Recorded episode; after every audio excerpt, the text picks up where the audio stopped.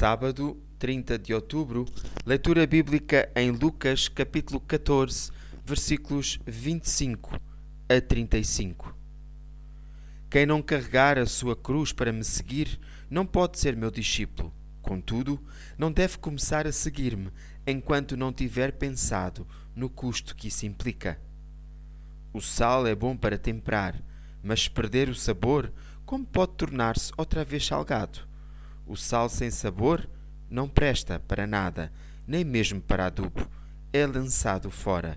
Quem tem ouvidos, ouça. Tudo quanto tenho, família, trabalho, bens e a vida, foi-me dado por Deus para viver neste mundo. Mas a coisa principal que Ele me deu foi a salvação no seu único filho que morreu em meu lugar na cruz do Calvário pelo meu pecado.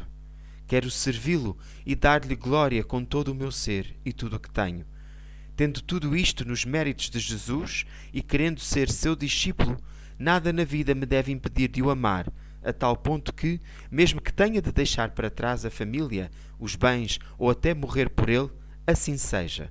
Ele morreu por si também, leitor. O profissional Pão do Céu é apresentado pela União Bíblica de Portugal. A União Bíblica é uma organização cristã internacional e interdenominacional que usa a Bíblia para inspirar crianças, adolescentes e famílias a conhecerem a Deus. Para mais informações, visite o nosso site em uniãobíblica.com.